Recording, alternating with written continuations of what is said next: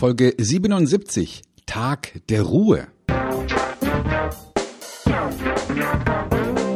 Willkommen bei Fucking Glory, dem Business Podcast, der kein Blatt vor den Mund nimmt.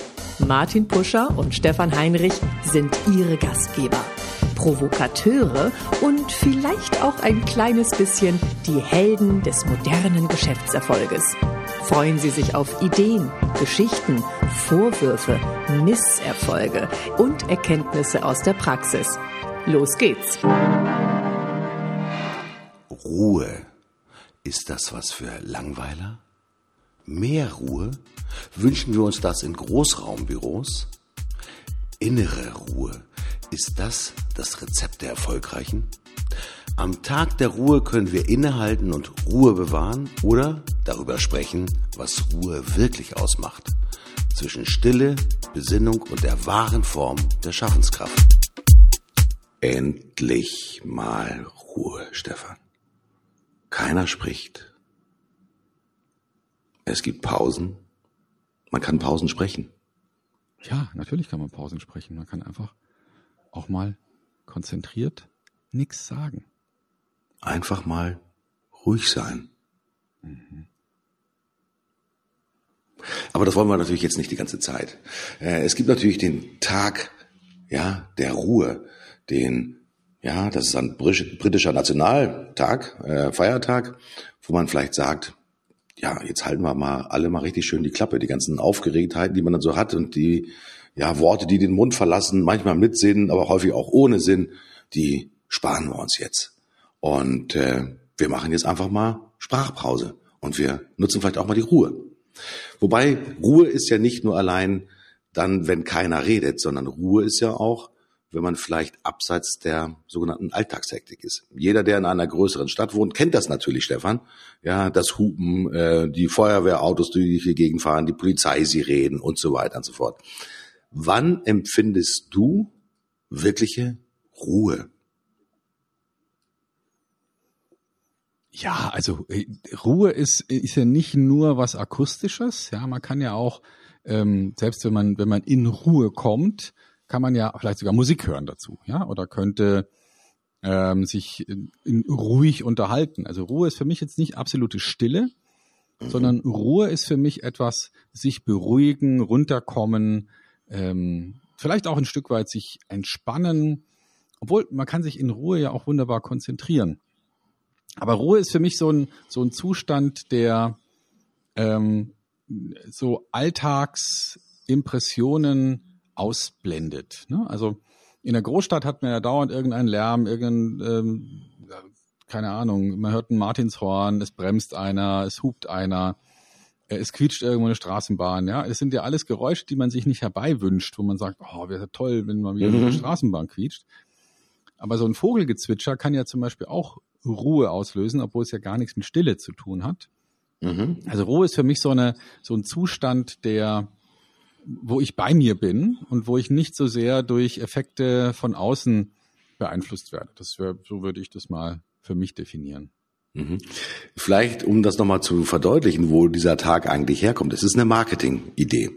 Äh, und zwar äh, im Jahr 2016 hat der britische ja, Hersteller, äh, Whirlpool, also die stellen ja Waschmaschinen her, Spülmaschinen und so weiter und so fort, also elektronische und elektrische Haushaltsgeräte, mhm. haben im Jahr 2016 gesagt, okay, zur Marktanführung einer neuen Technologie, der sogenannten Zen-Technologie, das war ein besonders leises Antriebssystem für Waschmaschinen, haben sie gesagt, okay, jetzt rufen wir den National Silent Day aus. Also ich finde die Idee schon faszinierend, denn jeder, der, ich sag mal, eine Waschmaschine hat, die vielleicht aus dem Baujahr, ich sag mal 1980 oder vielleicht 1990 kommt, der weiß natürlich, dass diese Maschinen, wenn sie denn nicht gerade im Keller in einem ja verschlossenen Keller stehen, durchaus durch ihr Gerumpel und durch ihr Pfeifen, das Anlaufen, wenn geschleudert wird, natürlich ist mal ungebührliche Geräusche von sich geben.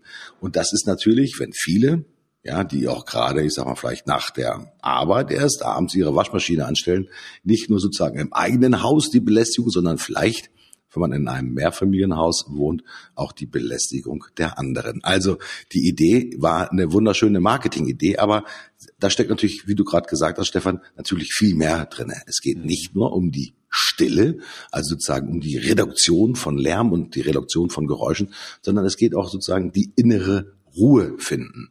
Mhm. Äh, ich finde es humorvoll, dass Whirlpool seine äh, Technologie Zen-Technologie genannt hat. Denn Zen-Technologie kommt natürlich aus dem Buddhismus heraus und ist ja auch übersetzt, ich sag mal, seine eigene Mitte finden. Und das bedeutet auch in der Übersetzung natürlich, die eigene Mitte findet man nicht, wenn man unruhig ist, sondern die eigene Mitte findet man dann, wenn man sehr in sich ruht, sehr konzentriert ist und vielleicht auch durch Meditation ja wirklich seine innere Mitte findet und vielleicht auch ja in sich hineinhorchen kann. Und das Schönste ist, glaube ich, für die Buddhisten, wenn sie in sich hineinhorchen und eigentlich nichts hören, sondern das ist dann sozusagen der absolute Zustand des ja, Verbundenseins mit der Umwelt drinne. Mhm. Stefan, natürlich ist es schwierig in der heutigen Zeit, ich sag mal, wirklich zur Ruhe zu kommen. Das gilt allen Unternehmern, ist das, glaube ich, äh, ja anheim, dass sie kaum noch Ruhepunkte finden, weil sich die Welt um uns herum so schnell dreht. Die digitalen Einflüsse sind so massiv und äh, man hat das Gefühl, ich muss bei ganz vielen Dingen einfach mit dabei sein und habe aber nur noch wirklich sehr wenig wirklich eigene Ruhepunkte. Dann geht man manchmal nach Hause, Entschuldigung, und manch einer sagt, okay, und zur Ablenkung mache ich jetzt Folgendes, ich mache den scheiß Fernseher an. Ja, und guck mir halt, keine Ahnung, eine Serie an, Tagesschau an, äh, Nachrichten an, äh, einen Film an und so weiter und so fort. Oder ich mache äh, Serienabende und so weiter und so fort. Was sind aus deiner Erfahrung heraus, du musst sie ja haben, weil du natürlich auch viele erfahrene Vertriebsleute und Verkaufsleute natürlich auch trainierst. Finden Vertriebsleute überhaupt heute noch zur Ruhe oder sind die eigentlich im permanenten, ich sag mal, Bewegungs- und eigentlich Unruhezustand? Also ich finde, dass sowieso generell jetzt Vertrieb oder nicht ähm, unsere Welt eine eine sehr unruhige Welt geworden ist, weil ähm, also früher kam einmal am Tag der Postbote, so in meiner Jugend, ja, und entweder war dann der Liebesbrief drin oder halt nicht. Und ähm, heute sind wir halt eher anders getaktet und dauernd klingelt es irgendwo, dauernd macht es irgendwo Ding-Dong, dauernd wird jemand mit dem, was er heute tut, abgelenkt durch einen Impuls von außen. Und das ist für mich das Gegenteil von Ruhe. Ruhe ist für mich eben nicht gestört werden. Ja, bitte Ruhe. Also, ne, man hängt dieses Schild außen ans Hotelzimmer und dann klopft eben keiner und will keiner rein, weil man sich Ruhe ausbedingt nicht Stille, aber Ruhe. Ne? Und wir leben in einer Gesellschaft, wo es für den Vertrieb und für andere gilt, dass dauernd Impulse kommen. Ja? Also neulich habe ich im Postillon, kennst du ja vermutlich, mhm. so ein Satireblatt, äh, war ein Artikel, ähm, Frau macht Schluss mit ihrem Freund, weil er äh, zwei Minuten nicht auf eine WhatsApp geantwortet hat. Ja, also ja, der Schuft. und das, das ist so ein typisches Beispiel dafür. Ja, wir, wir erwarten irgendwie so sekundengetaktete ähm, Kommunikation, stören andere dauernd bei dem, was sie tun und mer merken das gar nicht, dass, das, ähm, dass man gar nicht mehr in Ruhe arbeiten kann im wahrsten Sinne des Wortes. Mhm. Ja, und ich, ich, ich, kenne Menschen, die sagen, ich halte es nicht mehr aus. Ich will jetzt mal in, in, ich will vernünftig arbeiten, will vernünftige Arbeit abliefern, will in Ruhe sein und will nicht dauernd fremdgetaktet werden. Mhm. Nun kommt ja bei uns ein Trend da nicht gerade entgegen. Das ist der Trend auch in größeren Firmen zu den sogenannten Open Space Büros. Ähm, früher in den 50er, 60er, 70er, 80er, 90er Jahren wurden Bürogebäude so gebaut, dass sie halt häufig, ich sag mal, Einzel-, Zweier-, Dreier-, Vierer-Büros hatten. Heute ähm, werden fast alle Büro Facilitäten so gebaut, dass sie einen sogenannten offenen Kommunikationsraum tatsächlich haben. Es sind vielleicht unterschiedliche Szenarien dahinter. Das ist der Meet and Greet Raum, das ist der möglicherweise Silent oder Silent Work Room und so weiter und so fort. Ich kann mich an Firmenbesuche erinnern und da das plakativste ist für mich eigentlich immer noch die Firma Hewlett Packard, die gibt's ja immer noch. Ja, das war dann ein, das Werk 4 in Böblingen, wo ich dann reingegangen bin, ein riesengroßer quadratischer Bau. Und wenn man eine Ebene betreten hat, da habe ich das Gefühl gehabt, dass auf dieser Ebene allein mindestens 200, 300 oder sogar 400 Menschen gearbeitet haben. Das waren dann so aufgeteilt in kleinste Parzellen, ist dann so teilweise Augenhöhe sogenannte Raumteiler drin gewesen, die auch vielleicht so ein bisschen Schallschutz machen sollten. sogar der Chef saß in diesem, ich sag mal, riesengroßen äh, Bereich drinne, hat ein bisschen Palmen gehabt und so weiter und so fort. Und alle haben quasi auf dieser Fläche gearbeitet. Das Interessante ist, wenn ich das beobachtet habe, ist aber die meisten dieser Leute haben ist aber einen riesengroßen Kopfhörer aufgehabt, um sich im Prinzip, ich sage mal, einen eigenen Ruhekorridor zu schaffen, um vielleicht auch von dem Stimmengemurmel, der dann auf den Gängen unterwegs war, da hinten haben sich drei Kollegen halt über ein Projekt unterhalten, da hinten haben sich vier Kollegen über das Projekt unterhalten, dann war ein Kunde zu Besuch, dann war der durchlaufender Verkehr zu einem Meetingraum und so weiter und so fort. Die Schwierigkeit, sich heute, ich sage mal, einen Ruhepunkt zu suchen und auch zu finden, ist ja in den modernen Büros heute deutlich schwieriger geworden. So habe ich zumindest das, das Gefühl. Siehst du das ähnlich? Du triffst viele Unternehmen, äh, Unternehmer, Vertriebsleute. Wie gehen die um, wenn sie letztendlich, ich sag mal, in einer Situation sind, wo sie mit vielen anderen Kollegen in einem Raum sitzen, alle müssen irgendwie telefonieren, müssen schreiben, wie auch immer, da klappert hinten die Tastatur. Wie gehen die um? Ja, durch das Umfeld letztendlich von sogenannten Großraumbüros, Stefan. Was hast du da für Erfahrungen gemacht? Oder was hast du von deinen ja, Kollegen und von deinen Seminarteilnehmern gehört? Also ich finde Großraumbüros mal grundsätzlich ähm, nicht schlecht. Und bei uns ist es auch so, wir arbeiten auch hier in der Agentur in, in äh, zwei großen Räumen oder zwei Räumen. Und da ist es tatsächlich schon so, dass Leute, die jetzt unbedingt mal konzentriert arbeiten wollen, die setzen sich einen Kopfhörer auf mhm. und sind dann für sich. Und dann ist auch klar, okay, den stören wir jetzt gerade mal nicht. Mhm. Ähm, ansonsten ist halt ein Großraumbüro dadurch gut, vor allem dann, wenn man im Projekt zusammenarbeitet, weil man eben ähm, ja sich nicht so verstecken kann und will. Ja, also mhm. man ist nicht zurückgezogen im Einzelbüro und macht da vor sich hin, sondern man ist in, in, in steter Kommunikation. Und wenn man wirklich mal eine Phase hat, wo man in Ruhe arbeiten muss, dann geht man entweder im Besprechungsraum, bucht sich den, ist da alleine. Oder wenn man in Ruhe telefonieren muss, geht man in den Kommunikationsraum, wo dann auch eine Videoleitung steht und wo man auch Videomeetings machen kann. Da sollte man ja auch nicht gestört werden, das muss auch in Ruhe gehen. Aber so der, ähm, der Standardarbeitsplatz, der ist schon da, wo sich was bewegt. Und äh, ich finde das grundsätzlich gut. Und mh, hm, ich weiß aber, es gibt auch Großraumbüros, wo äh, wo, wo so viel Alarm ist, dass man da nicht gerne arbeitet. Und das ist ja vielleicht auch gewollt. Ja, also, mhm. also gerade im Außendienst, ja, haben wir ja früher immer gewitzelt, äh, ein Außendienst, der braucht eigentlich keinen Stuhl, ja, sondern höchstens so ein, so ein Brett, das man irgendwie an die Wand geschraubt hat, wo der mal kurz seine Notizen oder sein Notebook drauflegen kann, weil der geht eh gleich wieder raus, hoffentlich. Mhm. Ja, also ein Außendienstmitarbeiter soll sich im Büro nicht unbedingt wohlfühlen.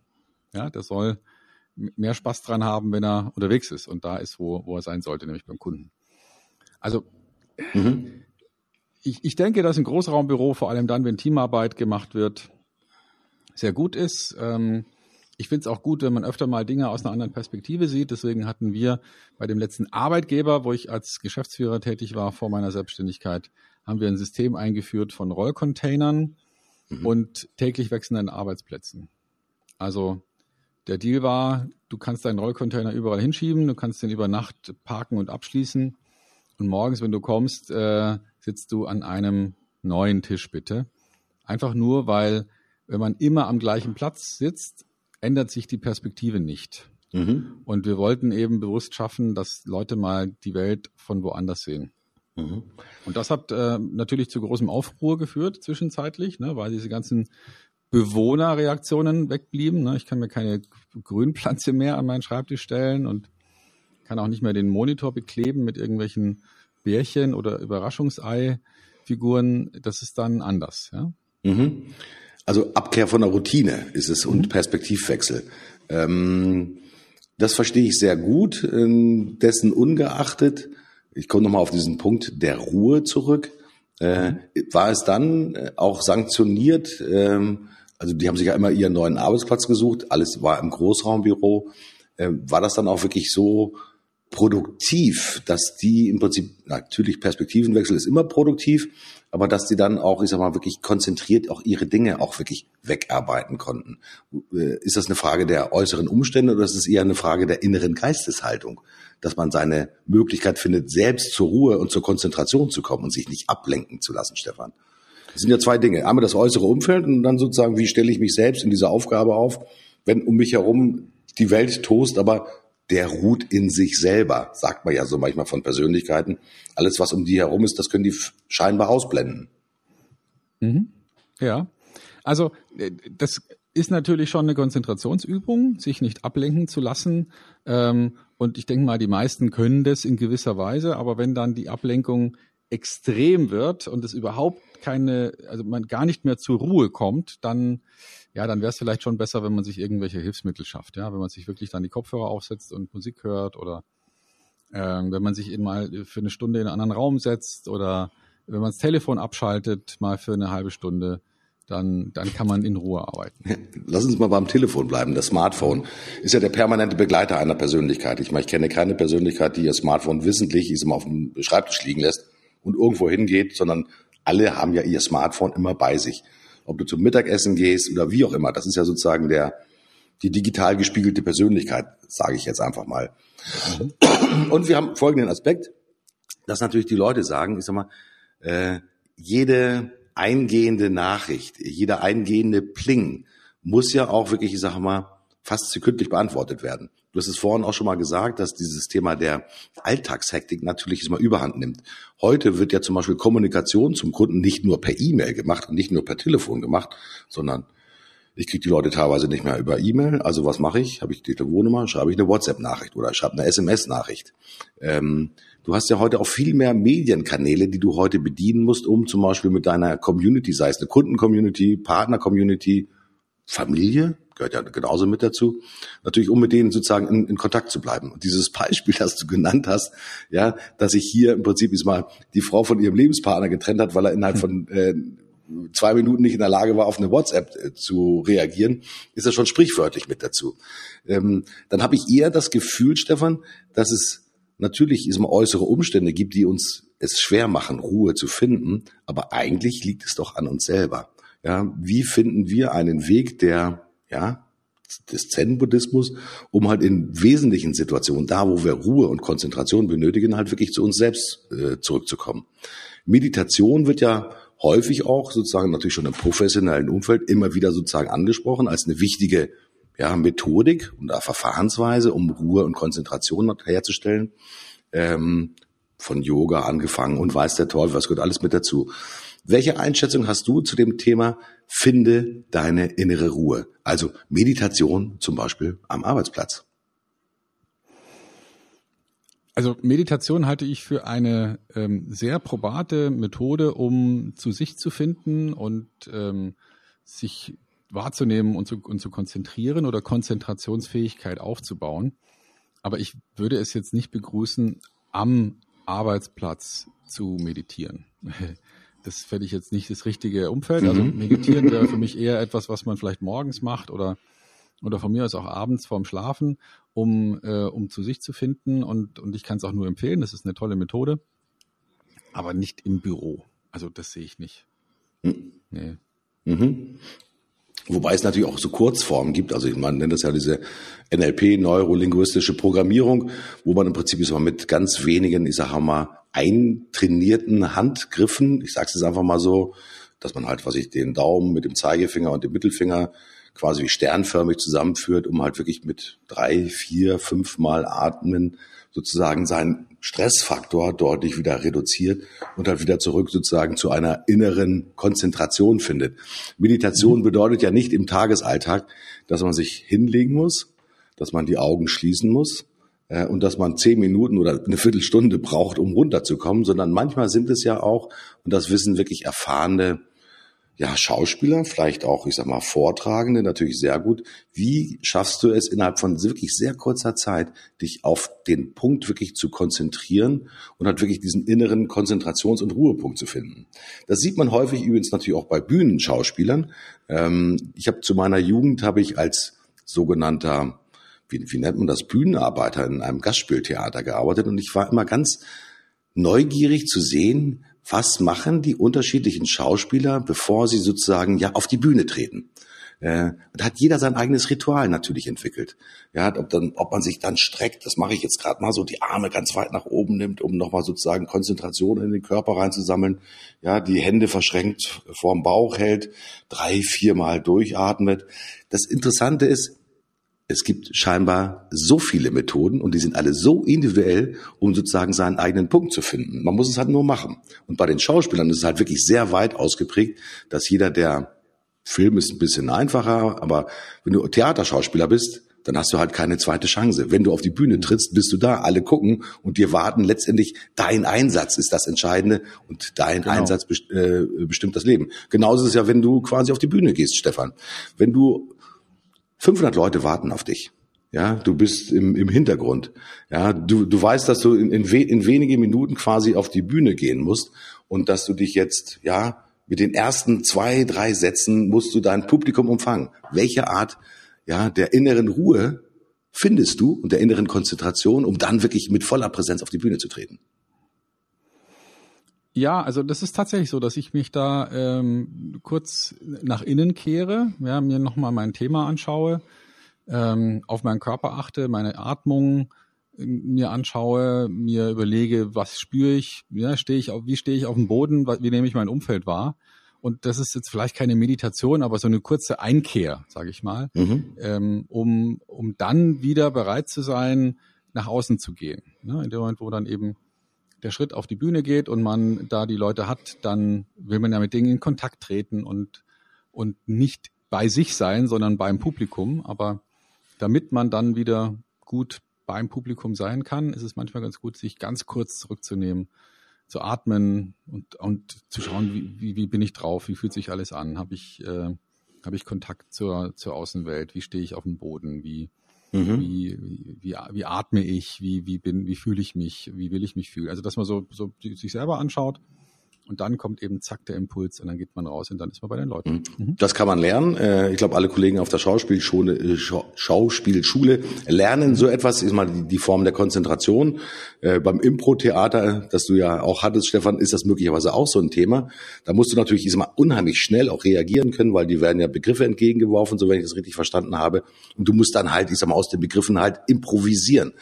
Und das geht natürlich nur dann, wenn du nicht fahrig bist, sondern wenn du natürlich immer aus dem Moment der Ruhe und der Konzentration natürlich herauskommst. Ähm, und ich glaube, das ist sehr wichtig, auch für jeden, der in der Öffentlichkeit steht, der Reden halten muss. Und wenn es nur vor zwei, drei Mitarbeitern ist, ja, diese Phase sozusagen auch Konzentration und Ruhe zu finden zur Vorbereitung eines Auftritts enorm wichtig.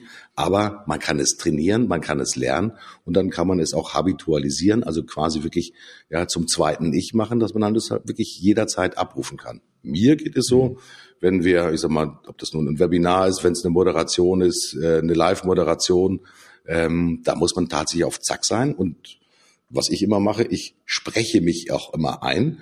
Ähm, dass wenn du eine sprechende Rolle hast, dann kannst du nicht nur vor dich hin murmeln, sondern musst schon mit lauter, klarer und kräftiger Stimme auf dem Gang vorher halt wirklich sagen, was deine ersten drei, vier Sätze sind, damit sich das auch wirklich, sag mal, in deinem Hirn auch wirklich einbrennt.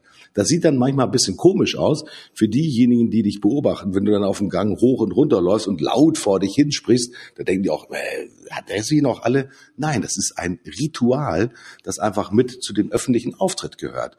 Und äh, das haben eigentlich nahezu alle Moderatoren. wer vielleicht schon mal beim Fernsehen bei einer der großen Shows war. Da gibt es natürlich, bevor die Show sozusagen live über die Bühne geht, natürlich das sogenannte Warm-up. Das macht manchmal der Moderator selbst, dass er quasi das Publikum nochmal so ein bisschen anspricht. Mensch, hier probieren wir doch mal das Applaudieren, linke Seite gegen die rechte Seite, damit die schon alle ein bisschen warm sind. Dann ist er sehr locker und, und sehr, ja, wie sag mal, zugänglich. Das Witzige ist, bevor es losgeht, zieht sich auch dieser dann wirklich ja entertainige Moderator nochmal zurück und wird nochmal wirklich ganz ruhig, ja, um halt wirklich sozusagen die erste Live-Sekunde wirklich zu genießen und die erste Live-Minute auch zu genießen. Äh, ich kenne übrigens keinen, der das nicht macht. Diejenigen übrigens, die denken, ich kann immer performen, kann ich nur eins sagen, scheiße, das funktioniert leider nicht. Nämlich bei den meisten Dingen, wo ich mir so sicher war, dass ich das schon zehntausend Mal gemacht habe, dass ich auf die Bühne draufgehe, dass ich vorher nicht diese Ruhe brauche, sondern ich kann aus dem Galopp quasi, aus dem Sattel springen, ja, den Colt ziehen und sagen, hier bin ich, go ahead. Das funktioniert leider überhaupt nicht. Das waren die beschissensten Auftritte und die beschissensten ersten Minuten, die ich jemals hatte bei öffentlichen Auftritten. Also Ruhe finden, Konzentration finden, dann klappt's auch wirklich mit den wichtigen ersten Eindrücken. Ganz wichtiger Aspekt, den man auch wirklich äh, lernen sollte und auch berücksichtigen sollte, Stefan. Ja, das ist das Thema Ruhe. Ähm, Ruhe und Konzentration. Wir haben gesprochen über das Thema äußere Umfeldbedingungen, Großraumbüro. Wie kann ich mich sozusagen für mich selbst konzentrieren? Äh, kann ich über Meditation Umfeldgeräusche auspendeln? Ja, geht auch. Muss ich deswegen eine Zen-Ausbildung machen, Stefan? Muss ich deswegen Buddhist werden? Nein, oder? Nein, natürlich nicht. Aber wenn man sich mit den Themen beschäftigt, das äh, finde ich schon interessant, ja, durchaus. Mhm. Also, dass man da gelernt hat, ja. Mhm. Und äh, das finde ich gut. Was kann man noch über Ruhe sagen, Stefan? Die Ruhe vor dem Sturm, ja, also auch ein mhm. ganz typischer Effekt, ja. Der Sturm äh, lässt sich, ne, der, der, der, der kommt aus der Ruhe heraus. Ähm, und Ruhe als Gegenpol zu permanenten Eindrücken. Ja, also ich, das, ich, ein Zitat, das ich mir gemerkt habe von äh, von dem DM-Gründer, nachher fällt mir auch noch ein, wie er heißt, Götz heißt mhm. er, glaube ich, Götz. Ja. Ähm, der hat mal in einem Interview gesagt, ähm, wer sich andauernd beeindrucken lässt, kann sich später nicht mehr ausdrücken. Hm. Also das heißt, wenn man sich, wenn man permanent bespielt wird mit Eindrücken von außen, hat man irgendwann Schwierigkeiten, sich klar auszudrücken, weil man es, weil man sozusagen nicht mehr zu sich kommt. Wer permanent von außen gestört wird, wer permanent von außen ähm, Dinge aufnimmt, wer, wer sozusagen wessen Leben ein permanenter Action-Thriller ist, ja, der, der kann nachher sich nicht mehr vernünftig ausdrücken, weil er so viel beeindruckt wird. Mhm. Ja, das, ich glaube, das geht vielen so. Und äh, da heißt es auch wirklich sozusagen, ja, Maß zu halten. Ja, Ruhe vor dem Sturm, ganz wichtiger Begriff. Ähm, Stefan, mir fällt nicht mehr ein zum Thema Ruhe. Manchmal ist das ja auch so. Ähm, ja, lass, lass uns Ruhe geben. Lass uns Ruhe geben. Passt, passt, passt hervorragend dazu. Äh, meine Woche war prächtig. Äh, sie war unruhig. Und deswegen bin ich jetzt absolut ruhig und sage einfach Tschüss, bis zum nächsten Mal. Euer Martin Puscher. Ja, ich bin ja gerade auf der Convention der Redner, also von Ruhe kann man da nicht reden. Ähm, da ist ziemlich viel Alarm. Ähm, wir haben hier richtig ähm, was los heute am ersten Tag der Convention. Unter anderem darf ich einen Vortrag halten, auf den ich mich sehr freue. Heute Abend sind die Speaker Games, wo wir uns auch wieder selber auf die Schippe nehmen und so eine Art äh, Impro-Theater zum Rauswählen machen. Also so ähnlich wie die Hunger Games, äh, die Tribute von Panem auf Deutsch wo ja dann auch immer welche Leute rausgewählt werden und so ähnlich ist es da bei den Speaker Games. Freue mich schon drauf, ähm, wird witzig. Allen eine, eine tolle, ein tolles Wochenende und eine tolle Woche und wir hören uns pünktlich am kommenden Freitag wieder. Ciao.